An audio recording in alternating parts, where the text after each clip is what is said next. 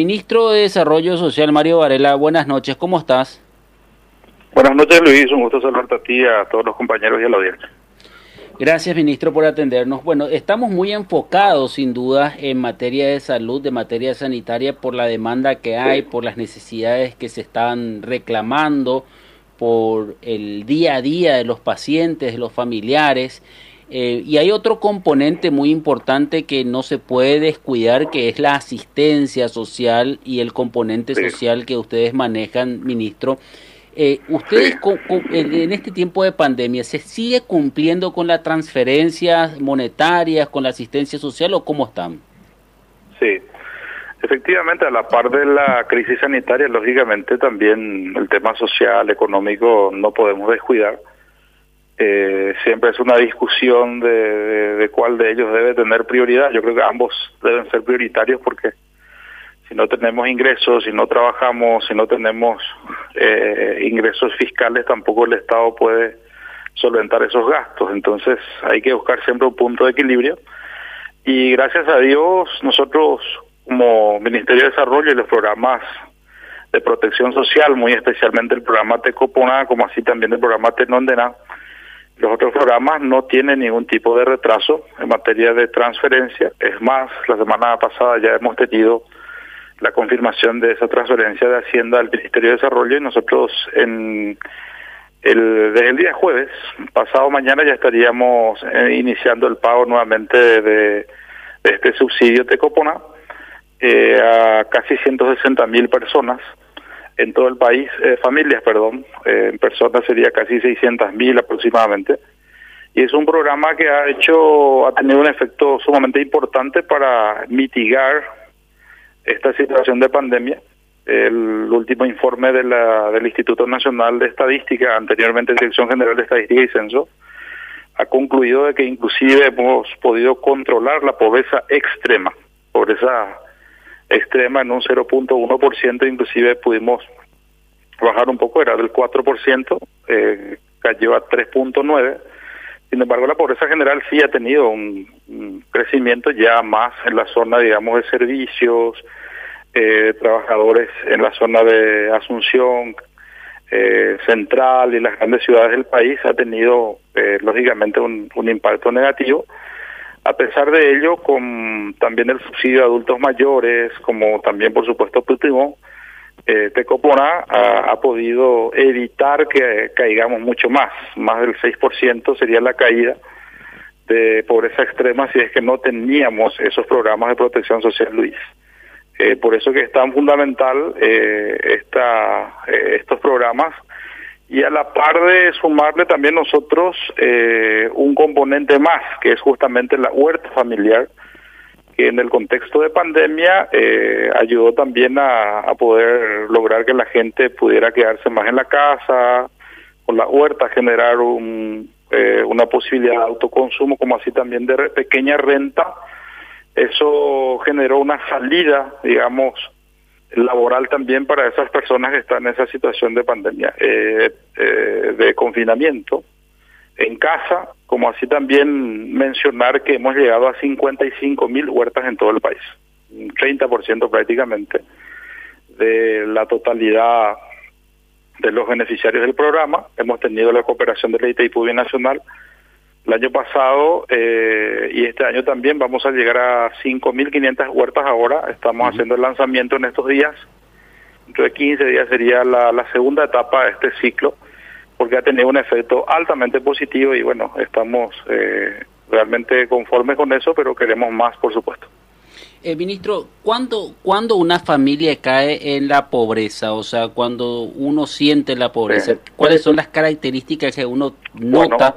Nosotros tenemos, Luis, sí, un sistema en donde se mide la pobreza por ingreso, ¿verdad? Por ingreso monetario, eh, sigue siendo el sistema que utilizamos, tanto el BSP como los organismos oficiales, y la canasta básica, digamos, para la adquisición de, de, productos de canasta básica que eh, decimos que es pobreza extrema cuando no puede cubrir lo básico básico, en alimentación especialmente, eh, como así también en, salud, pero muy especialmente en materia de alimentación. Eso es lo que se mide un poco y la gente que tiene lo mínimo para vivir de esa canasta básica familiar es la que denominamos pobreza. Eh, eso es lo que tenemos que nosotros tratar de sostener y controlar en ese contexto de pandemia. Pero una vez que las cosas mejoran, lógicamente, eh, pensar en un reajuste de programas, Luis, porque eso también lo discutimos, pero este no es el momento de hacerlo, porque estamos en un momento muy complicado. Pero tenemos que trabajar a fin de ajustar los programas sociales para que los que salgan de la pobreza extrema y de la pobreza puedan sostenerse, o sea, evitar que caiga más gente, más familias. Hemos evitado con esta situación, digamos, con estos programas de protección social que más de 184 mil familias caigan en pobreza extrema, Luis. Eh, eso ha ayudado bastante. Ahora computimos también con esta nueva versión. La frontera con Argentina ha sido muy dura, muy difícil para nosotros, para todo el gobierno y para todo el país, especialmente en Itapúa, la zona del Verdi. Eh, uno puede mirar cómo se ha paralizado todo y ahora con este subsidio del último de frontera, yo creo que vamos a mitigar también de alguna manera esa situación. Eh, ¿Se puede zonificar la pobreza? Es decir, ministro, ¿dónde se concentra más pobreza?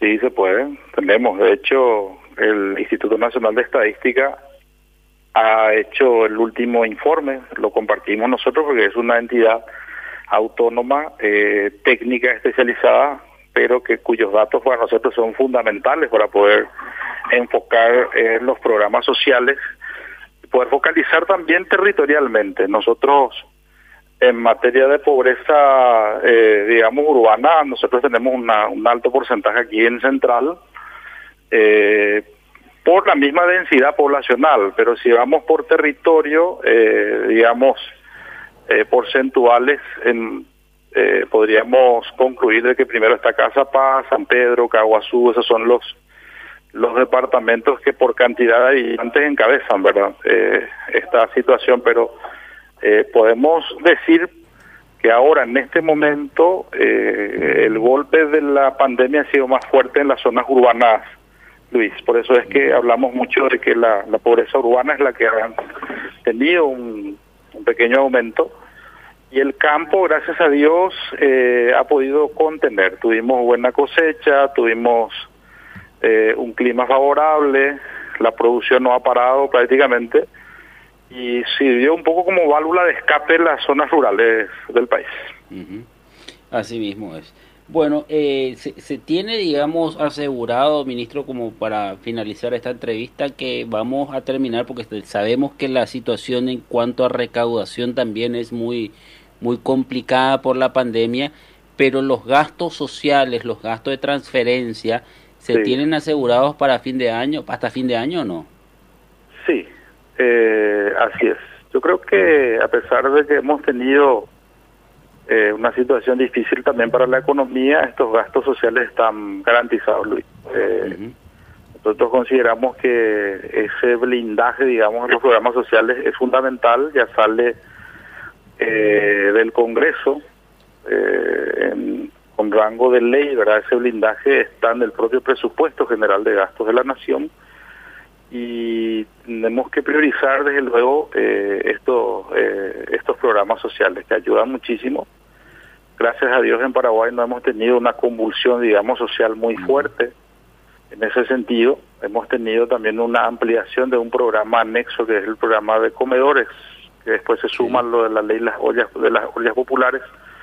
Llegamos a marzo a más de 120 25 mil personas que han podido eh, utilizar ese servicio de, comedores y de, las ollas populares, junto con la CEN, Secretaría de Emergencia Nacional, con el INDI, eh, se ha podido tener un aumento eh, presupuestario con eso también mitigar esa situación en donde la pobreza es mucho más extrema y complicada. la respuesta es sí, Luis, que están garantizados esos fondos presupuestarios para cubrir este año. Mario Varela, muchísimas gracias por el tiempo. Muchas gracias a ti, un saludo cordial a toda la gran audiencia.